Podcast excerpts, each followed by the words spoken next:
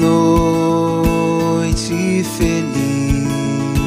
Bom dia, amado de Deus, bom dia, amada de Deus, louvado seja Deus por um novo dia que Ele nos dá neste dia 31 de dezembro de 2021 Último dia do ano estamos no sétimo dia da oitava da Páscoa, hoje refletindo sobre a encarnação do Verbo. E hoje também é dia de São Silvestre, que ele possa rogar por nós. Vamos juntos, neste último dia de 2021, refletir a palavra? Em nome do Pai, do Filho e do Espírito Santo. Amém. A reflexão do Evangelho do Dia. Paulo Brito.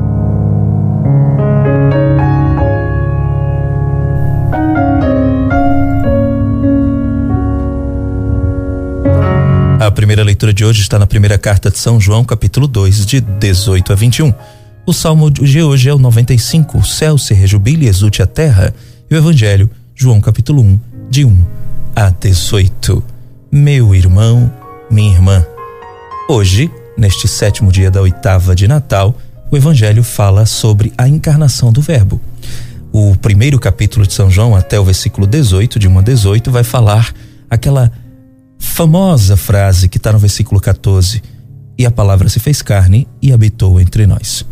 Mas João começa no primeiro versículo dizendo: No princípio era a palavra, a palavra estava com Deus e a palavra era Deus. O que é que ele estava dizendo com isso? Que a palavra é Cristo.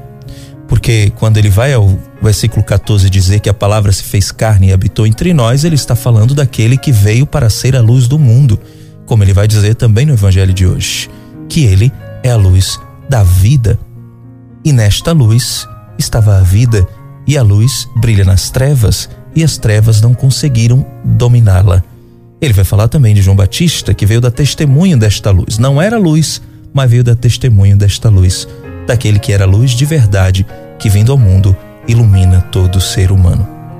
É interessante que João traz é, um detalhe maravilhoso para nós. Quando ele diz no princípio era a palavra, ele está falando do Gênesis. Sim, porque quando ele diz que a palavra estava com Deus e era Deus, ele também vai dizer que a palavra, versículo 10, foi feita, o mundo, aliás, no versículo 10, foi feito por meio desta palavra. Mas o mundo não quis conhecê-la. Olha que coisa. Por causa da palavra, ou seja, por causa de Cristo que se encarnou, foi feito o mundo, ele estava na criação do mundo. E no versículo 14, João já dá para nós o início de uma nova humanidade. A palavra se fez carne e habitou entre nós.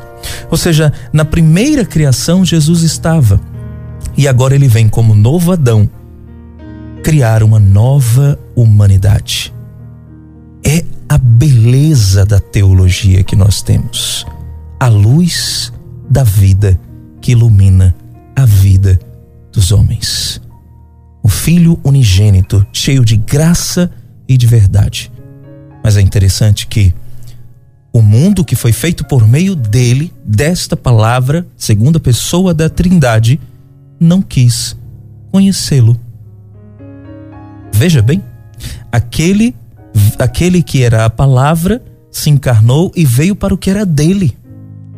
Afinal de contas, tudo foi feito por meio dele. O Pai fez o mundo para o Filho no amor que gerou o Espírito Santo. Mas o mundo não quis conhecê-lo. Cabe a nós, a nós, que conhecemos esta palavra e, como diz João no Evangelho de hoje, que contemplamos a sua glória, a glória que recebe do Pai como Filho unigênito, cheio de graça e de verdade, cabe a nós, assim como João Batista, dar testemunho desta palavra dá testemunho desta luz que ilumina a vida das pessoas. E como é que eu dou testemunho? Com a minha vida. Jesus se encarnou para nos tornarmos humanos divinizados. É Deus que veio à terra para tornar o homem Deus, não no seu poder, mas na santidade. Tanto que ele nos disse: sede santo como o vosso Pai é santo. A maior, o maior acontecimento da humanidade não foi o homem ter pisado na lua foi Deus ter pisado na terra. A Deus ninguém jamais viu, mas Ele, Jesus, nos deu a conhecer o Pai, porque quem vê Jesus, vê o Pai. E que coisa maravilhosa! Neste último dia do ano, rezemos. Senhor Jesus, tu que na criação do mundo estavas presente, criastes uma nova humanidade para ser predestinada ao reino de Deus. Façamos, fazeis, Senhor, que em 2022 sejamos testemunhas desta luz que és tu, que veio ao mundo cheio de graça e verdade, para iluminar e salvar a todos quantos precisam. Em nome do Pai, do Filho e do Espírito Santo. Amém. Que Deus te abençoe e te guarde.